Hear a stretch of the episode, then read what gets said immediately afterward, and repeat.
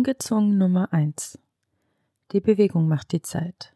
Rezension zum Film Unruh.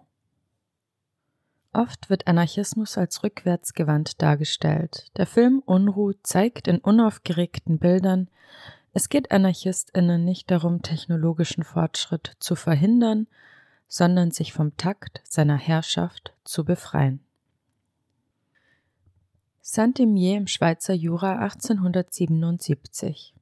Josephine Krepli, gespielt von Clara Goschinski, arbeitet in der örtlichen Uhrenfabrik Centralin als Regleuse.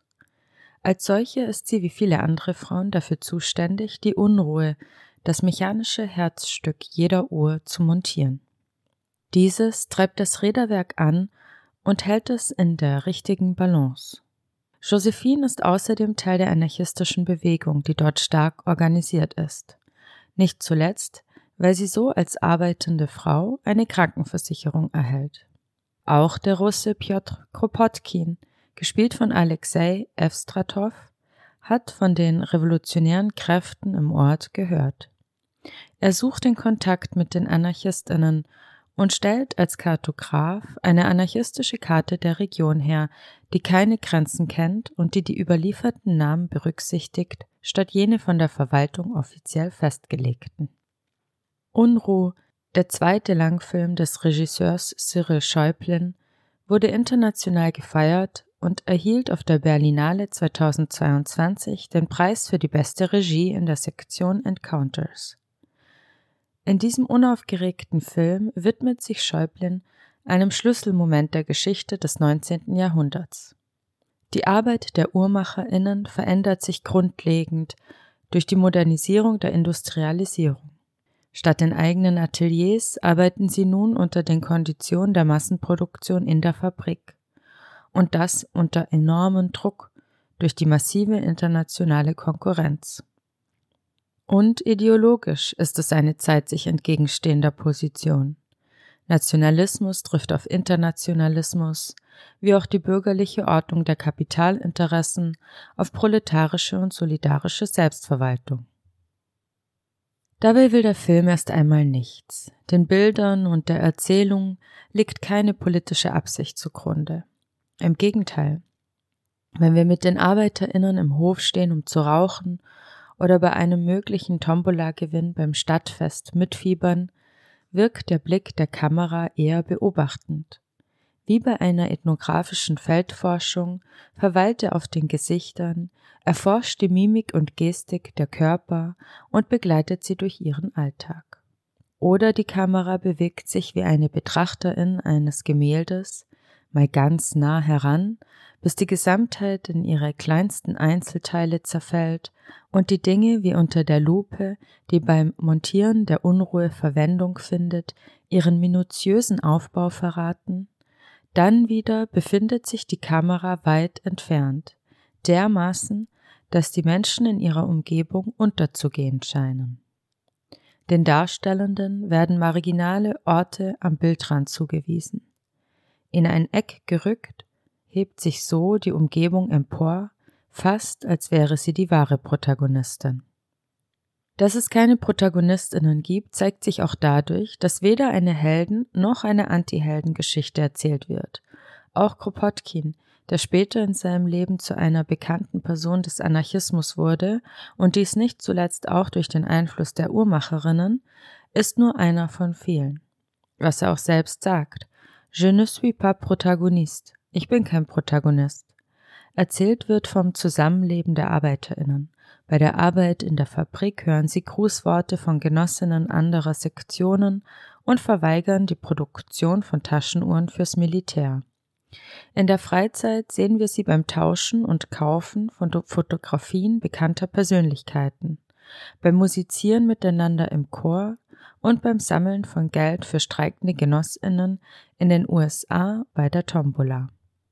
Diese Bilder, diese Erzählweise sind ein Gegenentwurf zur Hyperindividualisierung unserer Zeit, die uns weismachen will, es sei erstrebenswerter, persönlichen Ruhm und Erfolg zu erlangen, als solidarisch in Gemeinschaft zu leben.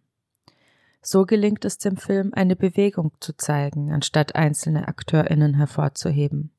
Und es wird klar, dass nicht eine Person allein, sondern alle, die daran beteiligt sind, an der Entstehung und dem Erhalt der Bewegung mitwirken. In all dem zeigen sich die technologischen Neuerungen als treibende Kraft hinter wirtschaftlichen und sozialen Entwicklungen. Auf die eine oder andere Weise scheinen die Menschen geradezu wahnhaft mit dem technologischen Fortschritt umzugehen. Ob das obsessive Zeitmessen und die ständige Auseinandersetzung mit den verschiedenen Uhrzeiten, es gibt vier, die der Kirche, der Fabrik, der Gemeinde und des Telegraphs und ihrer Synchronisation, das ständige Anpreisen und Herstellen von Fotografien oder die Diskussion darum, welche Landkarte nun im Beißel aufgehängt werden soll. Es kommt zu einer basisdemokratischen Abstimmung durch Handzeichen für die anarchistische Landkarte, bei der auch Gendarmen mitstimmen. Die Dokumentation, Standardisierung und damit einhergehende Hierarchisierung durch neue Technologien nehmen eine immer stärkere Rolle im Alltag der Menschen ein, egal ob Arbeit oder Freizeit. Doch nicht nur das Verhältnis zur Zeit, sondern auch die Produktionsbedingungen änderten sich Ende des 19. Jahrhunderts drastisch. Insbesondere die Uhrmacherinnen im Schweizer Jura bekamen die Globalisierung und Entstehung neuer Kapitalmärkte intensiv zu spüren denn damals war die Schweiz mit 80 Prozent Weltmarktführer für Uhren. Erstmals war es möglich, Bestandteile der Uhr auszutauschen und sie dadurch günstiger herzustellen. Das führte zu einer Demokratisierung von Uhren. Mehr Menschen konnten sie sich leisten, aber auch international zur Entstehung neuer Fabriken und Marktakteurinnen. Eine Konsequenz daraus war, dass vor allem ungelernte Frauen in den Fabriken beschäftigt wurden, was die Lohnkosten und Produktionskosten weiter senkte und die Konkurrenzfähigkeit erhielt. Dieser Krise begegneten Fabrikbesitzer durch eine Steigerung der Effizienz. In Unruh sieht man, wie mit einer Stoppuhr jeder Arbeitsschritt, ja sogar die Wege zwischen Fabrikgebäuden und dem Weg nach Hause nach Feierabend gemessen werden sollen. Die Zeiten werden in Statistiken erfasst und die Mehrproduktion einzelner Arbeiterinnen berechnet. Wer zu langsam arbeitet oder zu wenig produziert, erhält keine Lohnerhöhung oder wird entlassen. Dabei wirken die Vorarbeiter wie im Wahn, denn es geht nicht mehr um Stunden oder Minuten, sondern um Sekunden, die eingespart werden sollen. Insofern führte die Jagd nach der Effizienz bereits Ende des 19. Jahrhunderts zu einer argen Zuspitzung der Arbeitsprozesse. Josephine reagiert hingegen mit einer direkten Aktion und fordert ihre Kolleginnen dazu auf, to go canny, also das nächste Mal langsamer zu arbeiten. Andererseits bleibt eine direkte Aktion aus, als eine Arbeiterin mit zwei Wochen Gefängnis bestraft wird, weil sie ihre Gemeindeabgaben nicht bezahlt hat. Von den Anarchistinnen kommt keine Reaktion und der Fabrikbesitzer bietet der Arbeiterin an, alles Nötige bereitzustellen, sodass sie im Gefängnis weiterarbeiten kann. Wenn also die Vorarbeiter hinter dem Reglös stehen und ihre Zeit stoppen, um ihnen dann nahezulegen, nächstes Mal ein paar Sekunden schneller zu arbeiten, wird klar, die UhrmacherInnen produzieren die Instrumente ihrer eigenen Knechtung. Mit einem entschleunigten Blick, der heute noch mehr als damals dem Lebensgefühl widerspricht, zeigt der Film das Aufkommen der kapitalistischen Moderne und ihrer Herrschaftsmethoden. In der aufkommenden Moderne ermöglichte der technologische Fortschritt, Zeit und Raum zu vereinheitlichen. Durch die Synchronisation der Uhrzeit an verschiedenen Orten konnte die Kommunikation verbessert und die Produktion gesteigert werden. Aber diese Neuerungen haben auch immer negative Seiten. Eine Uhr sagt dir, ob du zu schnell oder zu langsam arbeitest. Ein Fotoapparat stellt nicht nur Erinnerungsstücke her, sondern auch Fahndungsbilder für die Exekutive und Landkarten setzen Grenzen, wo bisher noch gar keine waren. All diese Dinge sind im Film aber erst im Entstehen. Das alles, was uns heute normal erscheint, war damals noch keine ausgemachte Sache. So wurde zum Beispiel diskutiert, welche Zeit als Standardzeit eingeführt werden sollte. Natürlich fand der Fabrikbesitzer, dass seine Zeit die exakteste sei, wobei sie acht Minuten gegenüber den anderen Zeiten vorging und so immer wieder zu Verspätungen der Arbeiterinnen führte, die dann abgestraft wurden. Doch zeigt der Film auch den Beginn einer Beschleunigung, die heute unsere Gesellschaft ausmacht. Die Hetze, das Burnout, die ständige Kapitalisierung des eigenen Selbst auf Social Media oder das obsessive Beschäftigtsein. Sind Uhrmacherinnen also Anarchistinnen geworden, um sich gegen Modernisierung zu organisieren? Nein. Aber dieser Trugschluss ist weit verbreitet. Denn bereits in diesem frühen Stadium sozialistischer Bewegungen wurde der Anarchismus als Modernisierungsgegner diffamiert, und zwar in erster Linie von Marx und seinen Anhängerinnen. Und auch wenn viel später spezifische antimoderne Tendenzen in eine antizivilisatorische Strömung mündeten, so hat der Anarchokommunismus oder der organisierte Anarchismus nichts mit einer Ablehnung von technologischem Fortschritt zu tun. Im Gegenteil, gibt der Fabrikbesitzer gegenüber dem Nationalratsabgeordneten an, er lese lieber die anarchistische Presse, da sie ihn auf die kommende Krise vorbereitet und davor bewahrt habe, viel Geld zu verlieren. Anarchistinnen wussten also durchaus technologischen Fortschritt zu nutzen.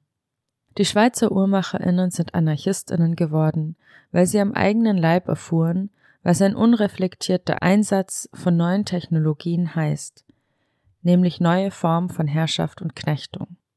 Und sie sind wegen ganz praktischer Angelegenheiten solidarischen Zusammenlebensanarchistinnen geworden, wie zum Beispiel die Krankenversicherung für alle Arbeiterinnen, ja, auch für Frauen. Anarchistinnen kämpften also damals, und das tun sie auch noch heute, für einen reflektierten Einsatz von Technologien, so dass diese das Leben bereichern, statt es einzuengen und aufgrund von Profitinteressen auszubeuten. Die Idee sollte nämlich nicht sein, dass Maschinen den Menschen den Takt angeben, sondern umgekehrt die Menschen sie wohl überlegt anwenden.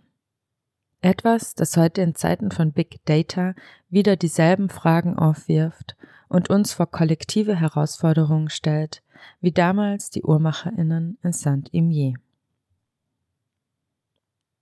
In der Rubrik Rückblick fragen wir uns, was nun ausgerechnet Uhrmacherinnen mit Anarchismus zu tun haben. Um diese Frage zu beantworten, blicken wir kurz in die Geschichte. In den 1860er und 70er Jahren war Saint-Imier nämlich nicht nur Zentrum der internationalen Uhrenindustrie, sondern auch Hochburg und Drehscheibe des organisierten Anarchismus. Eine der allerersten Sektionen der IAA also der Internationalen Arbeiterassoziation oder der ersten Internationale, war die Jura-Föderation. Diese bestand hauptsächlich aus Uhrenarbeiterinnen der Westschweiz. Ihre Vorgängerinnenorganisation gab es bereits 1866, die 1869 zur Romanischen Föderation wurde, und es war diese, die am bekannten Streit zwischen Marx und Bakunin beteiligt war der 1871 in Den Haag zur Spaltung der ersten Internationale führte. 1872 wurde daraufhin in Saint-Imier die antiautoritäre Internationale gegründet. Michael Bakunin war selbst nur zweimal und nur kurz dort. Doch mit der Gründung der Internationalen Allianz der sozialistischen Demokratie wurde Saint-Imier zu einem zentralen Erinnerungsort auf den sich das Stadtmarketing auch heute noch positiv bezieht. Ihr wollt mehr über die UhrmacherInnen erfahren? Cyril Schäublin hat sich mit seinem Film besonders auf das Buch Anarchistische Uhrmacher in der Schweiz, mikrohistorische Globalgeschichte zu den Anfängen der anarchistischen Bewegung im 19. Jahrhundert von Florian Eitel bezogen, das ich euch im Newsletter verlinkt habe und es äh, online frei zu lesen gibt. Und keine Anarchistin, aber pfiffige Journalistin Theresa Bücker hat mit ihrem Sachbuch Alle Zeit eine Frage von Macht und Freiheit über Zeit als die zentrale Ressource unserer Gesellschaft geschrieben und macht Vorschläge für eine neue Zeitkultur. Das habe ich euch auch verlinkt. Und wer Lust hat, sich zu treffen, vom 20. bis 23. Juli 2023 findet in Saint-Imier die internationale antiautoritäre Versammlung 2023 statt, um den 150. Jahrestag des Kongresses von Saint-Imier zu feiern, auf dem, wie eben schon erwähnt, 1872 die Anti-Autoritäre Internationale gegründet wurde. Ein Ereignis, das die Geburtsstunde der organisierten anarchistischen Bewegung markiert.